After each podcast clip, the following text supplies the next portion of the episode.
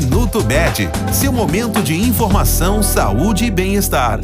Finalizando o nosso conteúdo da semana sobre a gestação, hoje vamos falar sobre alguns desconfortos. As alterações hormonais características da gravidez, principalmente no início dela, podem causar alguns incômodos.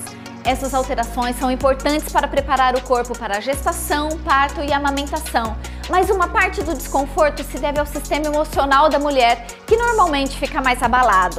Entre os principais desconfortos estão enjoos, dor de cabeça, sensibilidade nos seios, prisão de ventre, dores nas costas, inchaço, aumento da frequência urinária, sonolência, irritabilidade, melancolia e alguns desejos estranhos. Este foi o Minuto Med, Medicina Diagnóstica. Responsável técnico, Dr. Aloysio Abud, CRM 31912. Agende seus exames pelo telefone 16 35140700.